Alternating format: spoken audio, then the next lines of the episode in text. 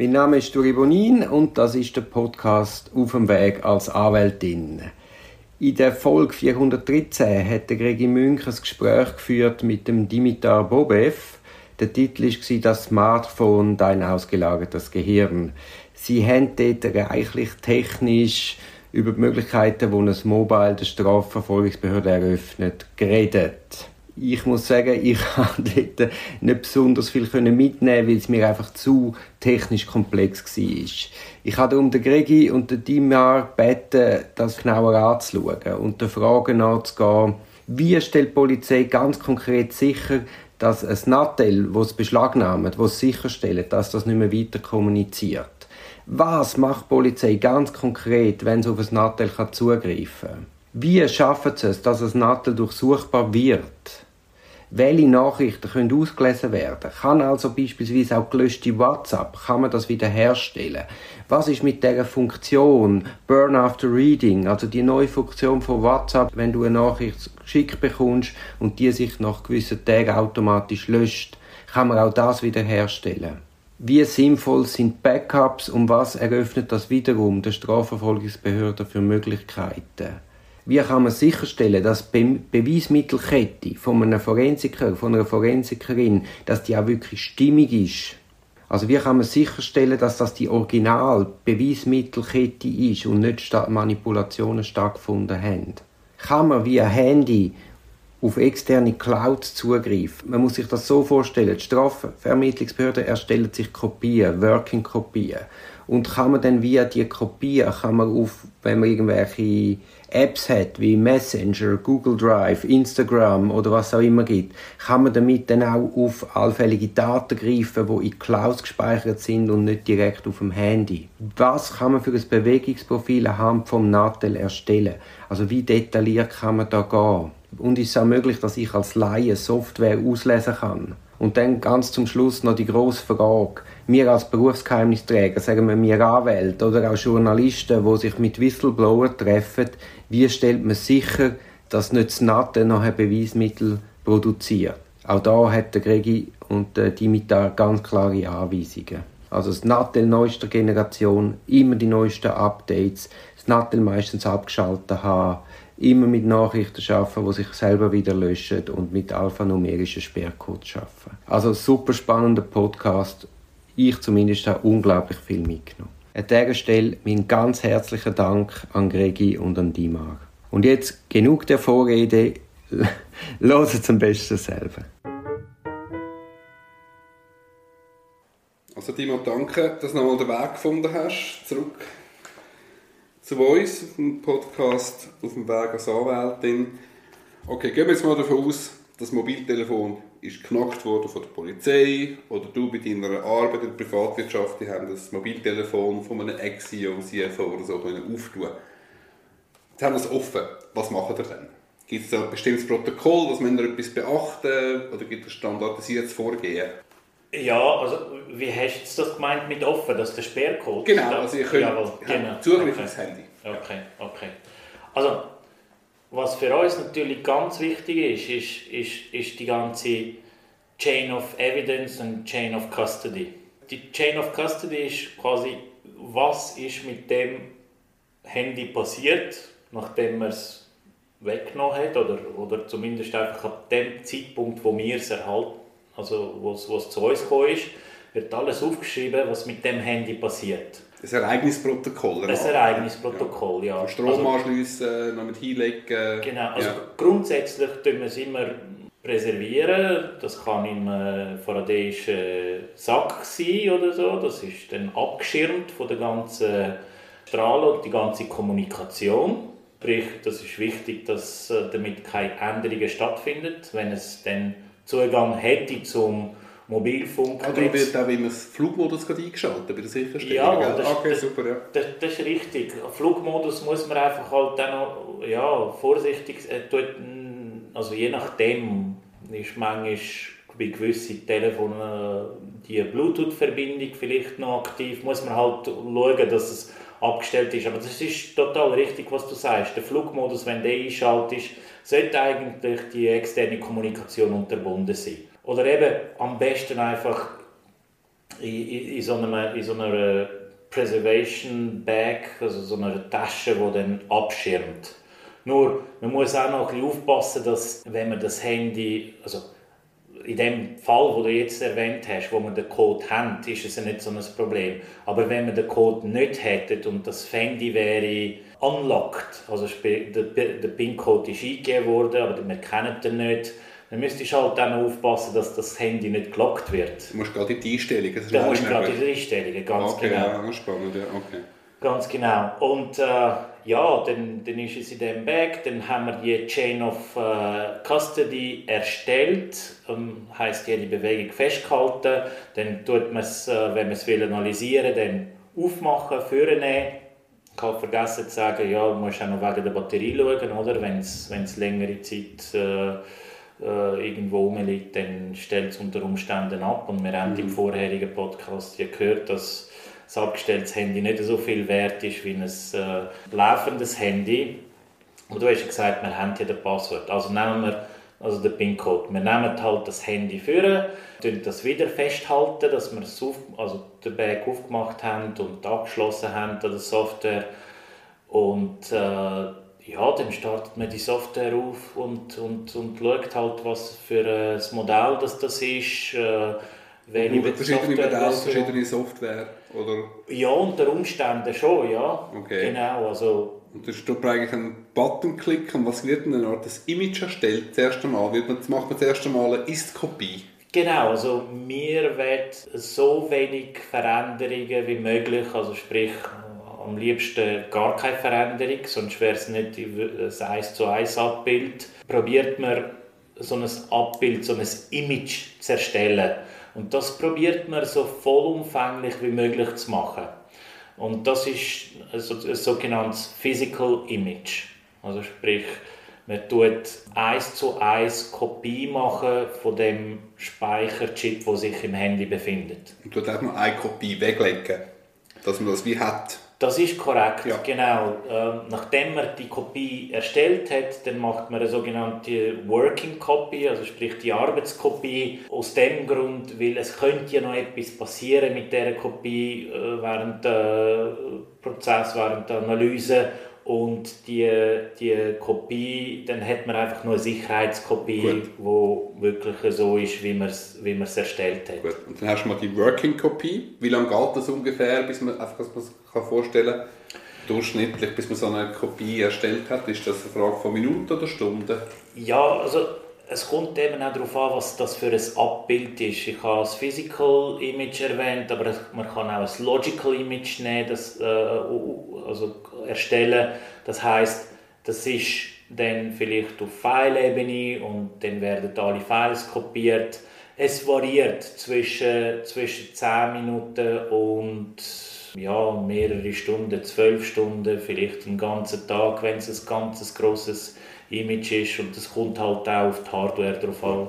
Aber eigentlich verstehe ich richtig, ihr könnt nicht auf dem Gerät selber drücken und schaut euch die Nachrichten an, sondern ihr könnt dann mit dem Image, das ihr erstellt habt, mit der Working Copy, die schaut ihr dann an. Da braucht man auch so eine Art Reader dann oder eine Software, wo man das auch anschauen kann. Ist das richtig? Das, das, ist, das ist richtig und das machen wir aus dem Grund, weil wir wollen eigentlich alle Informationen als Text indexieren. Mhm. Und wenn wir sie indexiert haben, dann haben wir so etwas wie eine Suchmaschine. Und mit der Software, äh, die kann man dem, der Software das Image zur Verfügung stellen und die tut entsprechend alles indexieren, vielleicht auch noch das OCRing machen, sprich äh, Optical Character Recognition, die, die Bilder lesbar machen so dass man möglichst, am Ende möglichst viel Text kann indexieren und durchsuchbar machen. Okay, und dann, genau, und dann, also das ist wie die Vorbereitung, um nachher zur eigentlichen Analyse zu starten und dann Stichwort eingeben auf gewisse Verdachtsmomente, wenn man eine Idee hat, in welche Richtung es soll gehen. Genau, das ist richtig. Vielfach in unseren Fällen, wo wir in der Privatwirtschaft untersuchen, sind es halt die Kommunikationskanäle, die ganz eine wichtige Rolle spielen und mir hat Anhaltspunkte für die Stichwörter äh, in unserer Sprache oder im Englischen halt Keywords, Und, und, und dann kann man nach diesen Keywords suchen. Und wenn man, die, wenn, man, wenn man dann entsprechend etwas gefunden hat, dann kann man das analysieren und das gibt einem weitere Anhaltspunkte, wo könnte man jetzt noch suchen, wo könnte noch etwas sein. Hm, gut. Jetzt eigentlich fast meine wichtigste Frage dazu. Findet ihr auch gelöschte Nachrichten wieder auf so einem Image? Äh, ja, und, und das Image ist ein sehr wichtiger Punkt. Aus dem Grund, weil die Dateien auf einem Dateisystem, wenn die gelöscht werden, wenn sie nur schnell und nicht quasi überschrieben, überschrieben werden, dann kann man die Dateien wiederherstellen. Ähm, vielfach in der Mobilforensik äh, spricht man auch von Datenbanken und bei diesen Datenbanken äh, ist es halt ein bisschen anders, als wenn man einen Computer forensisch analysiert. Äh, bei den Datenbanken hat man dann die Möglichkeit, äh, die Einträge, die als gelöscht markiert sind, dann wieder vorzuholen. Weil sie sind quasi nur als gelöscht markiert und nicht wirklich gelöscht. Sie werden nicht in der Applikation angezeigt, aber sie sind trotzdem noch, noch vorhanden. Und, und deshalb kommt es einfach darauf an, wie wird etwas gelöscht, wie ist es implementiert in der Applikation und dann hat man entsprechend mehr oder weniger die Möglichkeit, die gelöschten Daten wiederherzustellen. Also WhatsApp. Einfach lang auf, man kann ja lange auf der Textnachricht bleiben, dann kommt das Kontextmenü Delete und dann ist es gelöscht. Ja. Ist das jetzt wirklich gelöscht oder ist das jetzt eben nur sozusagen als gelöscht markiert in der Datenbank? Ja, es, es, es, es ist schwierig, es ist schwierig äh, bei WhatsApp wirklich eine ähm, Aussage zu machen. Also es, ist, es kommt darauf an, welche Version das man benutzt von WhatsApp. Ich, ich wüsste jetzt nicht genau das Jahr, aber bis vor, denke ich, fünf Jahren oder so hat man nicht gross verschlüsselt die WhatsApp-Nachrichten. Jetzt ist es, es, ist, ja. es ist verschlüsselt. Also die Nachrichtenübertragung ist auch etwa seit zwei Jahren oder drei Jahren End zu End äh, verschlüsselt. Vorher war das nicht der Fall gewesen. Und jetzt, ob man die Nachrichten kann wiederherstellen kann, wiederherstellen kommt es darauf an. Ich sage mal, ja, momentan ist es möglich, aber es kann, es kann sich ändern. Was ist mit der Funktion Burn After Reading im WhatsApp? Verschwindende Nachrichten? Werden die besser gelöscht, als wenn man sie sozusagen manuell löscht? Ja, die ist, die ist sicherer. Ja, und, zwar, spannend, ja. und zwar auch aus dem Grund, weil wenn du ein Kommunikationstool hast, hast du ein oder mehrere zusätzliche Partner auch, die die Nachrichten bekommen. Sprich, wenn du die Nachricht bei dir löschst, dann kann sie immer noch bei deinem Chatpartner sein. Aber die Burning-Nachrichten, die, die werden quasi gelöscht und das ist das ist und auch, auch überschrieben auf der Datenbank. Genau, das ist, das ist, das ist auch der, der Sinn von der Sache. Also, genau, ja. Wir, genau. Will, sie wirklich nur eine bestimmte Zeit verfügbar machen und dann sollen sie verschwinden. Und aus dem Grund sind die nicht mehr auffindbar. Ja. Genau. Und ich habe die Möglichkeit, wenn es mir recht ist, über Backups von WhatsApp oder von anderen Genau, das Nachrichten, die erst dazukommen. Ja. ja. Das ist, ist, sind die Backups, das haben wir schon lange untergenommen, sind die Backups auf dem Gerät selber abgespeichert oder werden die Backups angespielt in der Cloud? Ja, da kommt es auch auf die Applikation drauf an. Also gewisse bei WhatsApp. Wenn's grad, wenn du bei, weißt, ja. ja, bei. WhatsApp hast du die Möglichkeit, das lokales Backup zu machen. Ja, das ist und, möglich. Und dann findet ihr das natürlich auch und dann ist das natürlich eine Schatztruhe. Genau, das ist ja. so. Aber ich, soweit ich weiß, muss es der User äh, genau, selber äh, quasi anschließen. Aus, genau, das fragt ja ab und zu, ob es das Backup okay. soll ausführen okay. okay. Aber ja, das ist ein sehr guter Punkt, den du ansprichst mit, mit den ganzen Backups kannst du gelöschte Sachen quasi wiederherstellen, weil Du machst ein Backup von deinem iPhone oder von, vom, vom Mobilephone auf dem, auf dem PC, du machst es in der Cloud. Das sind recht viele, oder, oder, oder, auch, oder auch bei Speicherdiensten, da hast du ja die Möglichkeit vom WhatsApp. OneDrive kannst du Daten abspeichern, mhm. in sonstigen Speicherplattformen kannst du das File ablegen und dort kannst du es, wenn du den Zugang hast, natürlich wiederherstellen. Also das ist ein, ein kleiner Punkt, oder? Wenn, wenn auch etwas sicher gelöscht worden ist, dann hast du ja vielleicht auch trotzdem Zugang bekommen zum Mobiltelefon. Wenn du Zugang dort hast, hast du möglicherweise Zugang zu den Passwörtern. Wenn du zu den Passwörtern Zugang hast, dann hast du vielleicht Zugang zu den Webdiensten, wo Sachen backupt und abgespeichert werden. Und obwohl du sicher gelöscht hast auf deinem Handy, findest du es vielleicht auf einem Backup. Also das ist halt der Job vom, vom Ermittler, vom Forensiker, oder? dass er mit diesen Informationen Stück für Stück sich ähm, Führerschaft ja. durchkämpft. Und, mhm. und das ist vielleicht noch ein guter Punkt, zurückzukommen zu dem Chain of Evidence. Das ist quasi die Kette, die beschreibt, wie du schlussendlich zu dem Resultat gekommen bist. Und das muss der Forensiker immer festhalten, so dass es jemand anders, wo unabhängig ist, das Ganze kann nachvollziehen. Und zwar aus dem ersten, vom ersten Schritt an, wo, du das Image, äh, wo das Image erstellt worden ist, muss die Person können das alles nachvollziehen. Genau, das ist ein Punkt, ich habe auch tausend Fragen, aber das ist ein Punkt, wo mich noch interessiert. Könnte ich als Verteidiger, als betroffene Person einfach sagen, die und die Nachricht, die, da, die da extrahiert haben, die ist im Nachhinein nicht da worden. Kannst du, wie, wie entgegnest du mir? Kannst du sagen, Gregor, vergiss es, zack, zack, kannst du mir das gerade zeigen? Gibt es da Prüfmechanismen, um ja. sagen, dass es im Nachhinein nicht verändert worden ist?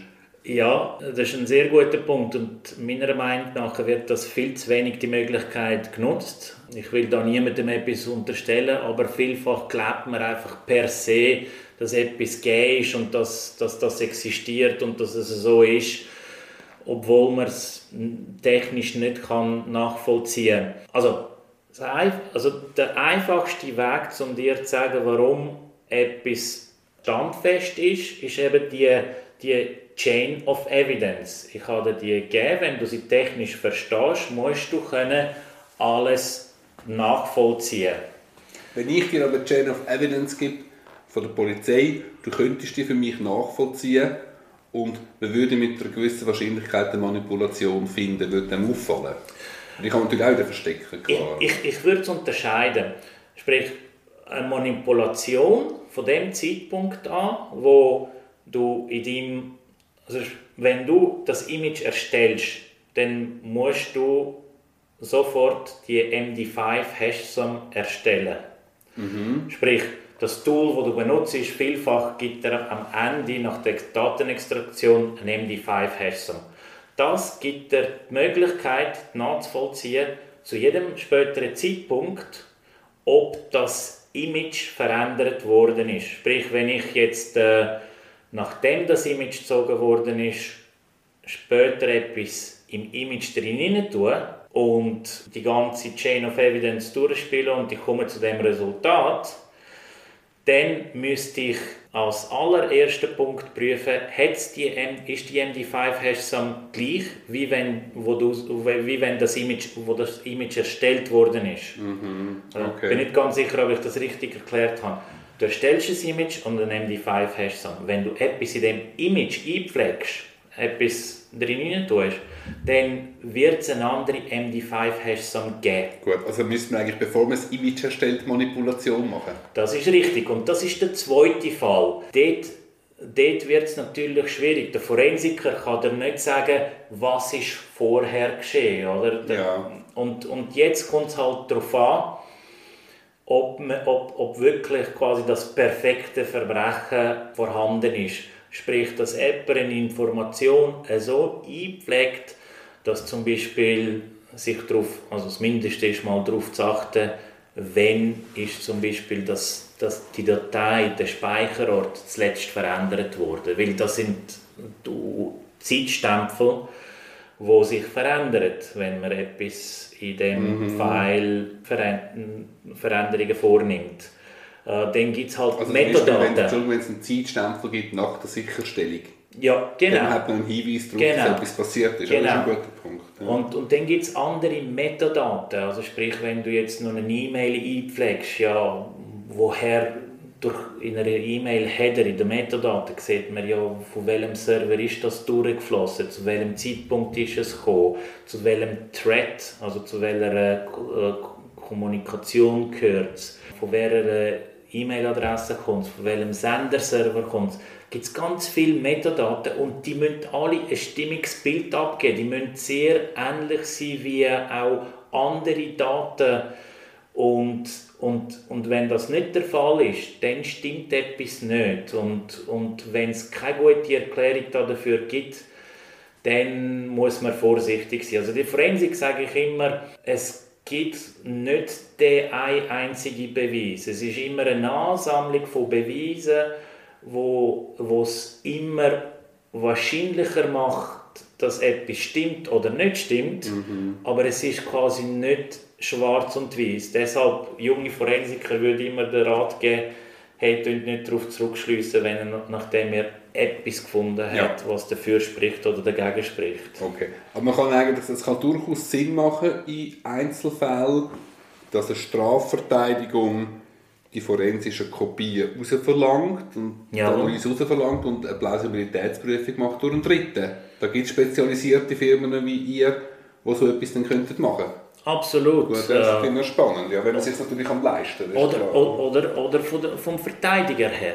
Eben, ja, genau, dass der Verteidiger den genau. Auftrag gibt an eine ja. Person. Ja, genau. Ge das genau. durchaus Sinn machen. Ja. Genau, weil ja, also es ist quasi auch unsere äh, Aufgabe als äh, Sachverständige, das so aufzubereiten, dass es auch das Gericht versteht, dass es auch die Gegenseite versteht und man kann dann gleich noch Anhaltspunkte sehen, wo etwas vielleicht nicht ganz sauber geschaffen worden ist. Das heisst noch lange nicht, dass da etwas untergejubelt worden ist. Wir, müssen, wir müssen nur Zweifel sehen als Verteidiger. Das ist bei uns schon mal gut, wenn man ja, sich kann genau, genau.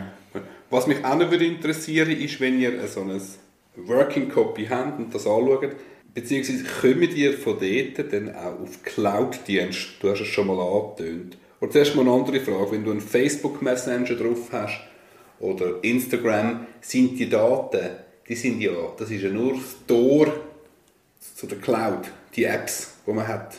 Oder? Ja. Das ist nur der Zugang zu der Cloud. Ja. Kommen die durch die Working Copy durch das Tor durch in die Cloud? Dann? Zum Beispiel auf den Facebook-Account oder, auf, äh, oder sind die Facebook Messenger-Nachrichten auch lokal abgespeichert, beispielsweise? Wüsste ich gerade nicht, wie es, bei der, ja. wie, es beim Messenger Aber aussieht. wenn du ein, eine Google Drive-App hast ja. auf dem Handy, mit der Working Copy ja. kannst du den Zugang zu der Google Drive, wenn es darfst natürlich, kannst du herstellen. Oder muss dort du Passwort hinterlegt sein? Du, du, du, musst, du musst immer mit dem Passwort arbeiten. Mhm. Also solange du das Passwort... Die sind immer, die sind immer abgeleitet, oder? Also eigentlich, wenn ich ins Handy reinkomme, dann sind die Passwörter, ich tue, wenn ich Google Drive habe, ja. auf Handy, tue ich nicht immer noch das Passwort eingeben, das habe ich alles abgeleitet. Ja, richtig. Also oder? wenn, wenn das gleiche das Passwort, das, ja. wenn das gleiche Passwort benutzt, ja. Nein, nur wenn ich jetzt mein Handy auftue und auf ja. Google Drive klicke, dann bin ich gerade drin. In der ja, Drive. richtig. Dann habe ich genau. nicht mehr das Passwort geschützt das ist schon hinterlegt und automatisch abgespeichert. Genau. Und das ist in dem Fall, also wenn du ins Handy reinkommst, mit der Working Copy, wenn du ins Handy reinkommst, kommst du eigentlich auch in alle Cloud-Dienste rein, die nicht nochmal separat Passwort geschützt worden sind. Ja, also der Punkt ist einfach, wenn du mit dem Handy schaffst, ja. Wenn du natürlich von extern darauf zugreifen willst. Du kannst ja direkt aufs genau. Drive zugreifen. Ja, ja. Dann, musst du, dann musst du natürlich einfach das gleiche Passwort ja, ja, genau. aber Wenn du das hast, dann kannst du zugreifen. Genau, aber du kannst eigentlich mit dem Handy hast du nachher Zugriff auf, die Google, auf Google Drive. Ja. Genau, wenn, dann, ja. wenn, es nicht extra, wenn der Nutzer nicht gemacht hat, dass er ja, sich extra ja. muss anmelden muss. Ja, ja, genau, genau, das ist Eben, so. also es ist nicht nur, ich will damit sagen, man hat nicht nur Zugriff auf Daten vom Handy, sondern man ist sich vielleicht gar nicht bewusst, wie viel Zugriff man auch ermöglicht auf, auf extern gespeicherte Daten. Ja, genau. Und plus natürlich on top, du hast ja teilweise eben, wahrscheinlich hast du das gemeint mit Working Copy, die, die Offline-Dateien von Google Drive hast du ja teilweise auch zwischengespeichert auf dem Handy. Die sind, die, die, sind, die sind teilweise vorhanden. Mhm. Okay, okay. Jetzt, äh, genau was mich interessieren würde, du hast ganz am Anfang in der letzten Folge gesagt, es ist unglaublich, was man da alles findet. Man ist sich mhm. gar nicht bewusst, was man da alles für Daten findet. Mhm. Kannst du noch kurz aus dem Nähkästchen plaudern? Was findet man da so? Auf was denken wir gar nicht richtig, was man da äh, alles findet? Sind das eigentliche Bewegungsprofile, die man kann erstellen mit so Daten? Oder gar Nutzerprofil? Ja, ja, abso also absolut. Ähm, die Bewegungsprofil, das fängt an mit beispielsweise, dass man eine Lokation in WhatsApp versenden das, das ist offensichtlich. Macht ja, man die ganze Zeit. Macht man die ganze Zeit. Genau. Ja, ja. Das nächste ist, wenn du ein Foto machst, dann hast du die Daten auch in dem, also die Koordinaten, die GPS-Koordinaten in den ja. Metadaten drin. Oder für ein Video genau gleich. Wir haben auch schon Fälle, wo Presser oder sonstige Videos geschickt worden sind von, von Handys und die Leute haben nicht gewusst, dass die GPS-Koordinaten in diesen Videos drin sind. Und so haben, hat man es können auf sie dann äh, zurück hat man können anhand von diesen Daten auf die Erpresser dann zurückgehen und, und sagen, hey, ähm, ihr hättet das können schlauer machen. Ähm, Was man sonst noch hat, ist, das Handy tut automatisch, wenn es den Mast, den, den Sendermast tut wechseln. Es ist bei der, beim Mobilfunk immer, dass du dich äh, anmeldest bei diesen äh, Sendemasten und die haben alle eine Identifikation und die Identifikation kannst du abgleichen mit äh, öffentlichen Datenbanken und dann weißt du auch, wo das Handy war, weil das ist in den Logfiles vom Handy, Aha, das, da wird, das eigentlich- wird abgespeichert. Okay, also die Behörden machen es mit dieser rückwirkenden Teilnehmeridentifikation. Da haben sie Mhm. aber nur die Nummern und sehen, was in den letzten sechs Monaten sind. Jawohl. Und wenn du das Handy selber hast, kannst du das eigentlich machen mit einem Abgleich veröffentlichen. Genau, Wie genau. lang, weißt du gerade, wie lange so Logs gespeichert werden, die Anmeldelogs? Nein, wüsste ich jetzt nicht gerade, Okay. aber vielfach ist es halt eine Frage vom? Speicherplatz. Kann man die auch löschen? Äh, ja, die kannst du löschen, aber das macht, das, das, das, das habe ich noch nie ein Handy gehabt, wo die Logs gelöscht wurden. Da hat man nicht rasch äh, Man denkt nicht dran. Man denkt nicht dran. Ich meine, Apple hat das ja gerade im neuesten, in der neuesten Version haben sie einen Datenschutzbericht Mhm. oder? und Datenschutzoptionen. Ich muss dort mal nachschauen, was man dort kann machen kann. Ja, schon noch, was hast du noch? Etwas, was findet man noch so? Oder Also, was? also es ist, Software macht es uns sehr einfach. Die Software schaut dann explizit für all die Datenbanken, wo, also äh, noch das letzte Beispiel vielleicht ähm, für Lokationsinformationen, wenn man sich anmeldet an, äh, an Access Points oder wenn man nur schon vorbeiläuft an Access Points, dann wird das auch in den Logfiles Das ist aufgeschrieben. WLAN, öffentliche WLAN-Stationen. Öffentliche gell? WLAN, genau. Und dort tut man auch, ähm, dann hat man die Logfiles und dort hat man auch öffentliche Datenbanken und man kann nachschauen, wo sich dann die Ah, WLANs befinden. ja, okay. Und Also eigentlich kann so eine Software doch, hilft dir dabei und tut dir gerade helfen, das Bewegungsprofil erstellen mit allen Daten, die genau, genau, die Software, wir haben von Celebrite gesprochen, äh, gesprochen aber auch andere Software, die machen es einem ganz einfach, weil die wissen, wo sind die GPS-Koordinaten abgespeichert, die haben äh, Zugang zu diesen öffentlichen Datenbanken. Die Also gar, die können das selber abgleichen. Die gehen das selber abgleichen, die ziehen die Informationen zusammen und, und, und erstellen dir ein Bewegungsprofil. Ja. Also von dem her, du kannst äh, ja, ein relativ einfach ein gutes Bewegungsprofil erstellen von jemandem Ja. sein Handy. Ja. Kann sehr relevant sein, ja. Ja, was gibt's? Habe ich jetzt noch etwas vergessen? Etwas vergessen anzuschneiden mit der ganzen Datenanalyse? Was mir nicht so bewusst ist? Oder irgendwie, was man kann achten Vielleicht mehr von der, von der, von der Privatwirtschaft. Und da geht es weniger bei uns um, um, um ein einzelnes Handy, sondern vielleicht um fünf Handy oder zehn Handy. Man kann sich vorstellen, eine Bank untersucht ähm, äh, die sogenannten Traders. Und, und, und die haben vielleicht noch auf einem separaten Kanal, auf einem unkontrollierten Kanal sich abgesprochen mit Nachrichten. Das ist etwas, wo man muss halt die Informationen dann zusammenführen und es gibt genug Software, wo, wo die Sachen dann schön für einen zusammenführen und dann entsprechend auch deduplizieren, damit man die Leute, die im gleichen Chat sind, damit man nicht muss den, den gleichen Chat fünfmal lesen, sondern wir listen für alle fünf Teilnehmer nur einisch. Und das erleichtert einem die ganze Arbeit, um herauszufinden, was ist denn geschehen wirklich in diesem Chat. Ja, Und da gibt es eine spezielle Software, die das Ganze dann für einen einfacher ein, macht. Das ist mal fast mehr E-Discovery, nehme ich an. Das geht richtig in Discovery, das ist, das ist korrekt. Ja. Und das tut bei mir eine Art, eine Art ein bisschen mappen. Die verschiedenen Akteure kann man in einen gewissen Kontext stellen. Also sowohl von Standort, von Zeit, wer mit wem wie kommuniziert hat, das kann man vermutlich auch optisch darstellen oder grafisch darstellen. Genau, das kann man grafisch darstellen und dann hat man halt entsprechend dickere Linien zwischen zwei Personen, die öfters mal kommuniziert, kommuniziert haben und dann sieht man vielleicht Ausreißer, wo jetzt jemand vielleicht eine Nachricht weitergeleitet worden ist. Das ist dann auch einfacher grafischer, grafisch mhm. darzustellen. Mhm. Okay. Gut, ich habe noch, eigentlich nur noch etwas Letztes. Ich habe auch schon so Images bekommen, beziehungsweise so Kopien und dann den Cellbrite Reader, oder? Man kann das mhm. selber auch ja. anschauen als Laie, genau. oder? Geht immer wahnsinnig lang, bis es geladen ist mit, mit, mit, mit dem normalen Gerät. Ja. ist es fast nicht, fast nicht handelbar. Was denkst du, wie viel habe ich als Laie ausgenutzt von so einem Reader, um sich ein bisschen prüfen?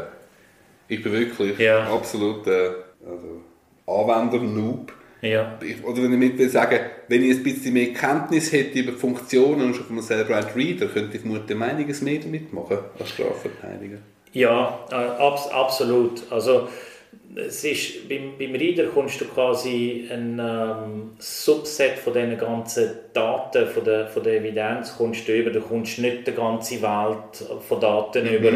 Wenn du natürlich alles würdest bekommen, kannst du auch natürlich deine eigene Analyse dann einfacher äh, machen. Okay, das ist noch spannend. Was komme, ich komme einfach nur so wie eine Art Extrakt über, was es für den Reader braucht. Ja, genau. Okay, Richtig. gut, ich könnte jederzeit im Rahmen der Aktensicht alles verlangen.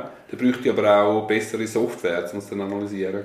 Genau, also der Reader gibt dir schon nicht die volle Möglichkeit, aber wie du richtig gesagt hast, als, als Laie tut man quasi, das ist, das ist genau der Grund, warum der Reader erstellt worden ist. Man will einfach jemandem, der nicht technisch bewandert ist, will man eine Möglichkeit zur Verfügung stellen, mit einfacher, übersichtlicher Mitteln eine Möglichkeit geben, die Informationen sauber äh, herzukommen und eben teilweise ist es halt ein Subset von der Daten, anstatt das ganze Image. Weil das ganze Image, das, das tut quasi einem überfordern, das sind viel zu viele ja. Informationen und dann verliert man eigentlich oder verliert den Fokus. Okay, aber also es kann eben, das haben wir jetzt vorher schon kurz angesprochen, für die Plausibilität von so einer Datenextraktion, ob es keine Manipulationen gegeben hat, kann es durchaus auch sinnvoll sein, als Strafverteidigerin oder Strafverteidiger, dass man sich da Hilfe holt, für eine genaue Analyse ja. vom Gerät, um nämlich auch den, den möglichen entlastenden Moment überhaupt erst zu finden.